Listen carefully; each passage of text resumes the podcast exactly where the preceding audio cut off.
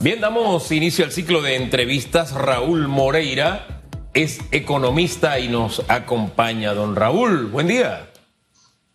Muy buen día, don Hugo y estimada Susana Elizabeth. Saludos.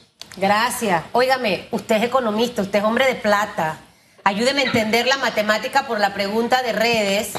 ¡Wow! De verdad que Félix Antonio Chávez quiero entender también quién fue el gestor el padre de la patria creativo de esta iniciativa legislativa presentada en el día de ayer. Si al año percibo un salario de 420 mil dólares y estoy solicitando que para mi campaña política el presupuesto que necesito es de 500 mil eh, para un diputado y entendiendo que de 7 estoy sugiriendo que se aumente a 20 millones para yo estar viendo 20 mil millones de veces en la sopa, a, los candidatos que quieren ser presidente de este país cuando acabamos de pasar una pandemia, cuando aquí hay más necesidades, lógicamente, hablando de números, eso tiene sentido común, ahí hay un retorno, ahí vamos a tener una ganancia como país, la caja se va a mover económicamente hablando. En política se dice, piensa mal y acertarás. Como bien han señalado ambos, no hay manera que honestamente, eh, honradamente, una persona que invierta tal cantidad de dinero lo pueda retribuir solamente vía el ingreso salarial que va a percibir.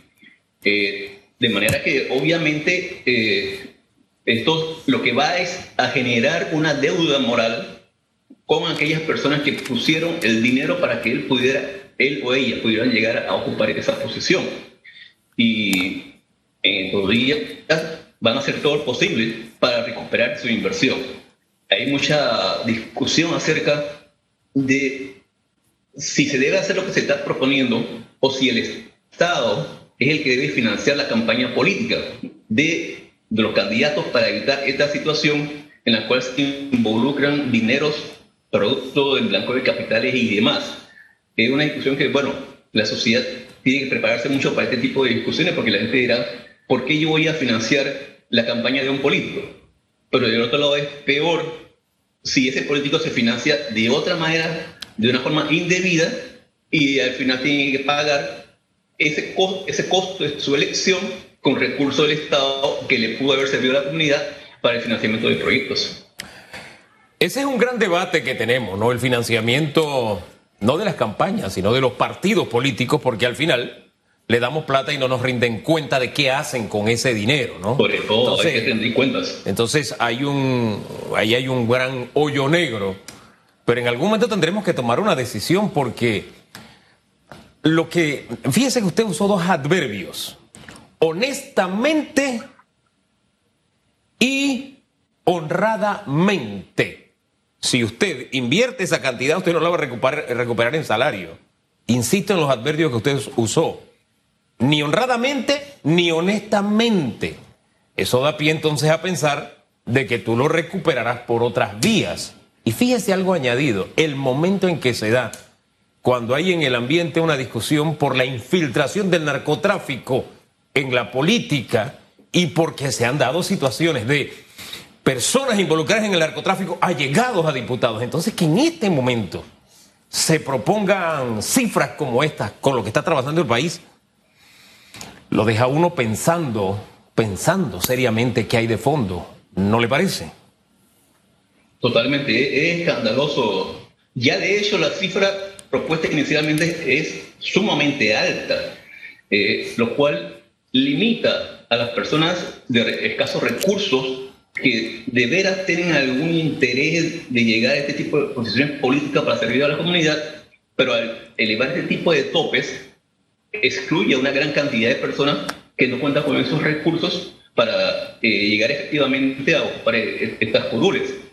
Y bueno, no, no, no trae buena seña este, este, este interés de elevar tanto la, el tope de la campaña, sobre todo cómo van a conseguir el dinero que le va a permitir llegar a ese tope. Y es que al final yo me imagino que muchos estarán pensando toda la plata que invierten en, en, los cuatro años dándole a la gente y que algunos dicen, eso sale de mi bolsillo, yo estoy costeando esto y esto y esto y esto. al final no son tan dadivosos, eh, eh, licenciado, de sacar de su cartera para estar dándole a la gente sin que eso tenga un retorno. Eso a mí no me cuadra por ningún lado. Pero lo más preocupante, ¿sabe qué es? Y qué decepción leer los nombres que están en esa comisión. Y ojalá que los medios puedan cuestionarle a cada uno de estos diputados que mencioné hace un momento si en realidad ellos están acuerpando esta iniciativa. Acuerpando una iniciativa cuando aquí, producto de la pandemia, mucha gente ha perdido su trabajo. Producto de la pandemia, muchas empresas no han podido abrir y no han he podido regresar la mano de obra a trabajar en jornadas completas producto de la situación económica del país. Y que nosotros tengamos que hacer el sacrificio de poner cada uno de los panameños habitantes de este país plata para que ellos se mercadeen en campaña política, porque esto es mercadearse, decir yo, yo, yo, voy, voy, voy, salí en la tele, salí en la radio, salí en las redes sociales, regalar teacher y demás me parece injusto e innecesario. Y, más allá de una deuda moral, somos un país que está endeudado. Eh, eh, eh, la vez pasada conversábamos aquí con un economista que nos comentaba que hasta el 2050 probablemente es nuestra deuda. Y hablar de aumentar un presupuesto en esta magnitud donde no tenemos plata y que de seguro vamos a tener que seguir endeudándonos, esto matemáticamente tampoco tiene sentido. Olvidémonos de la parte moral que siento que a los diputados en realidad no les importa, y centremos en, la parte económica, con los números, en, ese, en ese presupuesto. El presupuesto da para un aumento de esta manera. ¿De dónde va a salir ese dinero mientras que podemos buscar para pagar las cosas que ya tenemos y las necesidades más apremiantes del panameño? Es que precisamente eso es lo que se cuestiona. Hay personas que, por ejemplo, señalan cuál es realmente el objetivo del, gobierno nacional para la forma en la cual se va a salir de esta situación que estamos, cómo se va a recuperar la economía. los mensajes no están claros. Por ejemplo, ¿cómo es posible que las pequeñas empresas señalan que se necesita un fondo de unos 130 millones de balboas para un financiamiento no reembolsable para las pequeñas y medianas empresas? Se dice que no hay recursos, pero por otro lado se destinan mil millones para el sector bancario que no lo necesita. Se incrementa la planilla, sin decir en qué área se está incrementando la planilla, si son realmente maestros, policías o qué, porque eso lo permite la ley de responsabilidad social fiscal.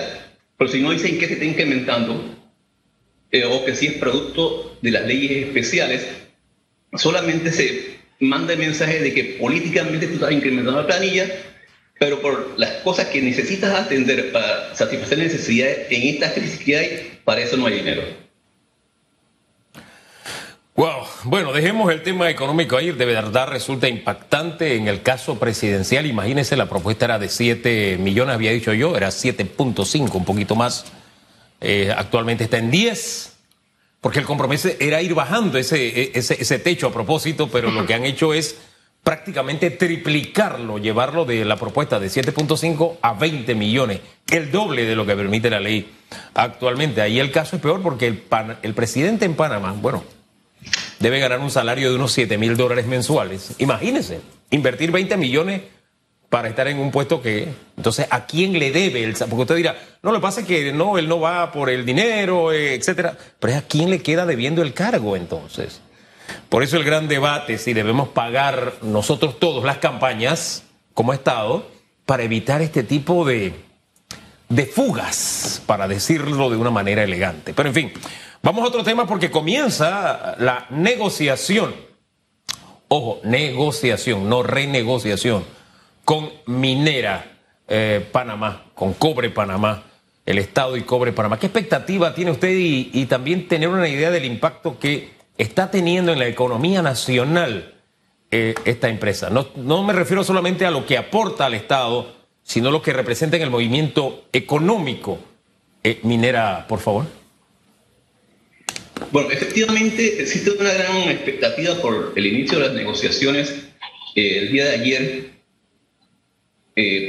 con miras al nuevo contrato que, le dé luz legal a las operaciones de la minera en, en Donoso es, delicado. Esta, esta, negociación es lo más grande que va a experimentar el país después de la negociación del Tratado del Canal. Y qué casualidad que algunos de los que integran esta comisión actual formaron parte de la negociación también del Tratado del Canal. Eh, pero la palabra aquí que el gobierno ha dicho que van a ser transparentes es como dicen los materialistas dialécticos, la práctica es el criterio de la verdad. Si se va a repetir lo que sucedió con Panama Ports, en la cual hubo una amplia negociación, pero al final dicen que ya todo estaba negociado y la Junta Directiva solamente aprobó. Entonces, ¿qué va a suceder con esta actual comisión? Sobre todo cuando el mismo ministro ha señalado que no es una comisión negociadora, sino una comisión asesora. Si por ahí no empezamos sin saber qué son realmente, entonces ya tenemos duda de qué va a suceder hacia, hacia adelante. La, la explotación de cobre en, en, Panamá ocupa, según el INEC, el 7.4% de lo que es el Producto Interno Bruto. Pero esto ha experimentado en el último trimestre un, un repunte importante. Antes andaba por el 1.3% del PIB. Lo que pasa es que, como se ha dicho, que la economía, después de la crisis del año pasado, iba a entrar en una situación de rebote, eso se está reflejando en el comportamiento de la economía. Eh, permítanme un segundito, qué pena, un segundito. ¿Cómo no? Adelante, adelante, algo, algo, algo pasó, nos pidió un segundo. Estas cosas pasan. Sí, sí, disculpe, ya estoy vuelta. Estamos ya estoy vuelta. Sí, no se preocupe. Representa el, el 7.4% del PIB, sí. pero ellos el sector viene de un, de un 1.3. Eso se explica porque la economía a nivel mundial está experimentando un rebote producto de la, de la crisis de la del año pasado y ha llevado a un precio histórico del cobre. En toda su historia ha llevado a un nivel de 4.8, 4 balboas como 80 centavos la libra del cobre. Eso ha incrementado de manera significativa el valor del cobre a nivel internacional y por lo tanto el valor del cobre dentro de las explotaciones del país. Si vemos, por ejemplo, eh, eso en cuánto es en dinero. En Panamá, en el primer trimestre de este año era 724 millones el aporte de la explotación de minas y canteras al Producto Interno Bruto, pero en el promedio del 2019 y 2020 el aporte promedio es de 352 millones de balboas. ¿Se duplicó? Una de las cosas que... 352 millones de balboas. Una de las cosas que interesa mucho y que hemos señalado es que se quiere invertir para la reactivación económica del país. Y hemos señalado, es cierto, se necesita invertir, pero hay que invertir en los sectores que generen empleo, que aumenten la capacidad de consumo de la población. Porque yo puedo invertir en un sector que genera mucha plata, pero poco empleo. Así es. En el caso de la minera, ahora mismo hay 3.547 personas ocupadas en el sector de minas y canteras. Hay 3.920 personas menos que las que habían en agosto del 2019 es el sector número 19 de 21 de la economía en cuanto a aporte de empleo al PIB. Así que puede estar generando dinero por un lado, pero por otro lado son pocos realmente los que están, eh, relativamente pocos, los que están beneficiándose de esta, de esta explotación. Licenciado, lo interrumpo para, para preguntarle varias cosas. Uno escucha hablar de muchos millones, una comisión, asesor, negociar? Eh, ¿Cuál es el rol en realidad en esto que arrancó en el día de ayer, primero de septiembre, que inició a puertas cerradas? En realidad, entendemos que uno, uno negocia cerrado, pero yo también decía ayer, ¿para qué convocas entonces a los medios desde temprano si no van a tener acceso a... Em, y le menciono todos estos elementos porque al final juegan un papel fundamental en lo que va a ser el resultado. Y lo vimos con el tema de los puertos. Entonces, ¿cómo, cómo debe manejarse un tema como este entendiendo lo que usted nos acaba de explicar, que debe ser una inversión que por todos lados mueva la plata, que la genere. Eh, ¿Cómo manejarla? Y si usted confía que de la forma en la que empezó ayer es la mejor manera o debe algo ajustarse.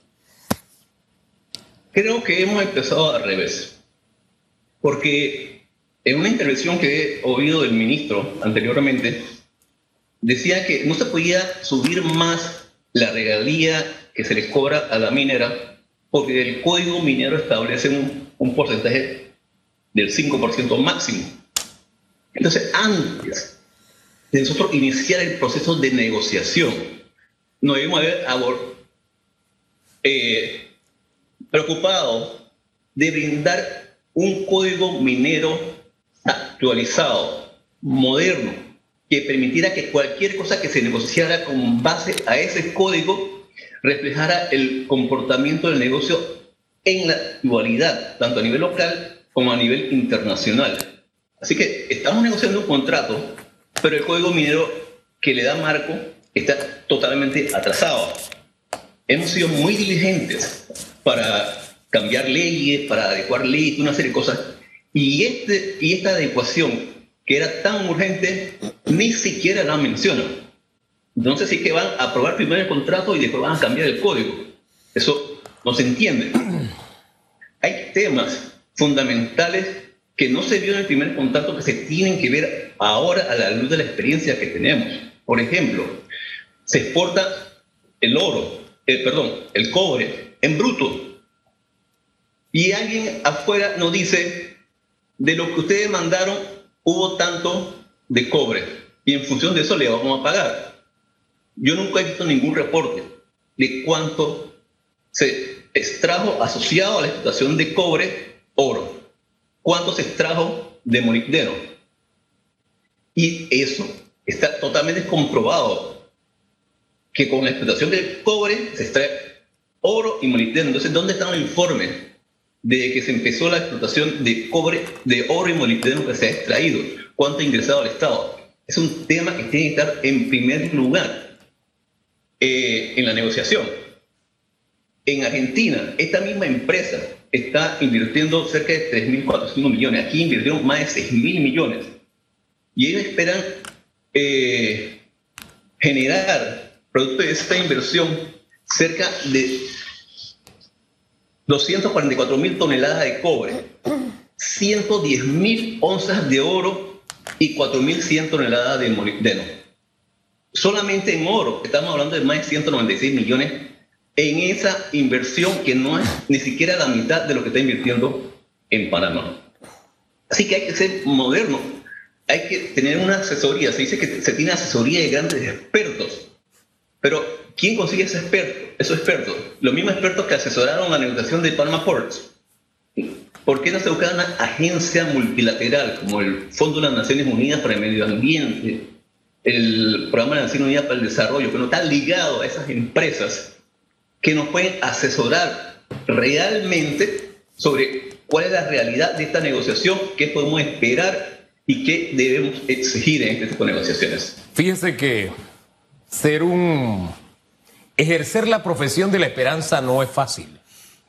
Porque lo más sencillo es siempre criticar en negativo. Ver los aspectos positivos es duro, es muy duro. Es más fácil, es más fácil la otra profesión. ¿Por qué lo menciono? Yo quiero mirar con optimismo lo que está pasando por varias razones. Aquí no hubo un proceso de negociación y tenemos que ser francos con Panama Ports. No lo hubo. Aquí nunca se nos presentó, y aquí no lo decimos ahora, cuando se dio esa situación, lo dijimos, ¿dónde está la estrategia de Panamá? ¿Cuál es nuestra propuesta? ¿Qué llevamos a la mesa? Le hemos dicho a la empresa, este contrato se ha modificado antes, lo podemos modificar ahora nuevamente. E, en fin, nunca tuvimos una posición país para sentarnos con ellos. Nunca. Y eso es importante, o sea, porque desde ese punto de partida ya no podemos decir, Espérate, es que la forma en que se negoció con Panama Ports es la misma forma que no. Acá incluso se hizo un camino. La Contraloría hizo un informe, se preparó el ambiente, ya uno sabía lo que iba a pasar. Por eso jamás hubo ni una negociación ni se presentó absolutamente Nada. Acá se nos presenta una comisión negociadora y una comisión asesora. Nos dicen que van a negociar. Ya es buen punto de partida. Ya no se parece a Panamá Ports. Ahora el asunto es, ¿cuál es la posición de Panamá? El presidente usó unos genéricos para decir lo que buscábamos. Pero yo siento que, y, ahí coincido con usted, que al tratarse de una extracción donde usted llega, aquí hay una taza, ahí, allá usted no va a encontrar una taza, ahí usted encuentra de todo, encuentra el café, encuentra el revolvedor, encuentra de todo, es decir, tener bien claro qué queremos hacer con cada una de las cosas que se va a encontrar ahí para sacar el mayor beneficio posible para el país, no solo para el área de la mina, porque hay algo maravilloso y es lo que yo quiero que se riegue para el país, y es que cuando usted hace el recorrido por el interior y pasa por Penonomé, usted se da cuenta de que hay riqueza moviéndose. Es una ciudad que tiene las isletas de la, de la, de la vía bonita, usted ve que hay tranque, que hay los almacenes, la economía se está moviendo, ve las casas bonitas, ve nuevos centros comerciales, ve malls, ve... Entonces, si allá está floreciendo, esa riqueza no es solamente de allá, esa riqueza es del país pero lo vamos a lograr en la medida de que no nos salgan ahora de que, bueno, aquí terminamos la negociación. Eso es tramo a tramo y que la opinión pública tenga un peso en esa decisión. Por lo menos yo lo veo de esa forma. Yo no sé cómo lo ve usted. Evidentemente, eh, sí, yo siempre he señalado que este tema hay dos aristas, la parte ambiental y la parte económica. Eh, puede ser muy malo ambientalmente, pero genera tanta riqueza que le hace difícil a los ambientalistas defender su posición. Pero vemos que, en primer lugar, como país, no nos ha convenido ambientalmente. Hay más de 200 quejas. Vimos recientemente cómo se contaminó el río y a los días, producto de un video que salió en las redes sociales, mi ambiente se enteró lo que estaba pasando con la contaminación. Y del otro lado, desde el punto de vista económico, vemos como país, como país, cómo es posible que estamos recibiendo regalías del 2%, nadie habla de impuestos sobre la renta, y en otros países estamos hablando de 40% de regalías más impuestos sobre la renta, una combinación de regalías e impuestos sobre la renta que como, llega como al 40%. Es decir, como país estamos perdiendo económicamente también. Es cierto lo que señala, estimado Hugo, de que hay un beneficio. Personas están recibiendo beneficios, porque a pesar de que son pocas personas las que están empleadas, la mina de salario es relativamente alta de las personas que están empleadas en la mina. Pero si uno pone ese costo de cuántas personas se pueden estar beneficiando con el costo a largo plazo económico y ambiental de esto, uno tiene que sentarse a pensar seriamente si no hay otra alternativa en vez de la extracción minera, que permita que estas personas también puedan satisfacer sus necesidades. Peor aún, cuando se está proponiendo que se amplíe la explotación minera a más de tres veces lo que hay en una explotación actual. Y nadie ha hablado del tema de cierre de la mina. Ese es lo más delicado que hay en la negociación. ¿Quién se va a encargar de los costos del cierre de la mina? Hay que ver lo que ha pasado con Molejón todo el desastre que se generó con eso. Mientras más grande sea la explotación que tenemos actualmente, más grande va a ser la afectación si no se toma medida en ese sentido. Entonces, que estamos convencidos realmente de que el costo ambiental, el impacto ambiental a largo plazo es mucho mayor que el beneficio económico que se puede estar recibiendo. Y hay que buscar otra alternativa a satisfacción de las necesidades de la población del área. Tiene que ser un ganar-ganar, licenciado. Uno no se puede conformar con poquitito, con más o menos por lo que uno ve. A mí me invitaron a la mina, no pude ir a conocer. Pero yo no soy de que me fantasías rápido con lo bonito que estoy viendo. Si yo estoy escuchando de millones y millones y cómo está la venta del cobre, del oro, de los ingresos, al final tiene que ser algo comparativo lo que reciba el Estado. Y quienes vayan a negociar, tienen que negociar bien. Los tiempos han cambiado. Cuando negoció el señor Omar Torrijos, los tratados Torrijos-Carter, fue un hombre que se sentó a negociar para, para que el país ganara. Tratar de no dejar ningún espacio allí de pérdida.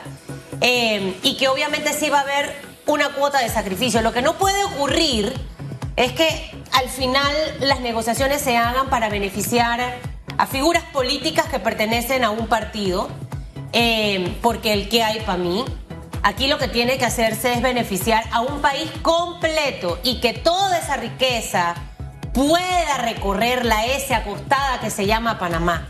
Y que como usted bien lo dice, por todos lados esté la plata, que se vea, que en realidad se vea. Eso es lo importante.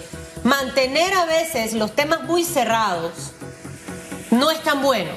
Tiene que haber un canal de comunicación con la población para saber qué está ocurriendo, qué estoy negociando. Encuentren la manera, sean estratégicos. No lleven a los medios a algo que después no tienen acceso, porque a lo mejor no están haciendo nada malo, pero eso se presta para muchas malas interpretaciones. Y en realidad, si yo voy a negociar, yo voy con un negociador. Yo no voy a llevar a un asesor que me esté asesora. ¿Qué? Vengo a negociar, vamos a negociar, vamos a ver el contrato, vamos a hablar de las cosas malas, de lo que no quieres escuchar que viene dentro de 10, 15, 20 años, que a lo mejor yo no estaré viva. De eso se trata hacer una negociación. Uno no se puede dejar confabular solamente con cosas bonitas que uno ve visiblemente porque hay mucho más allá.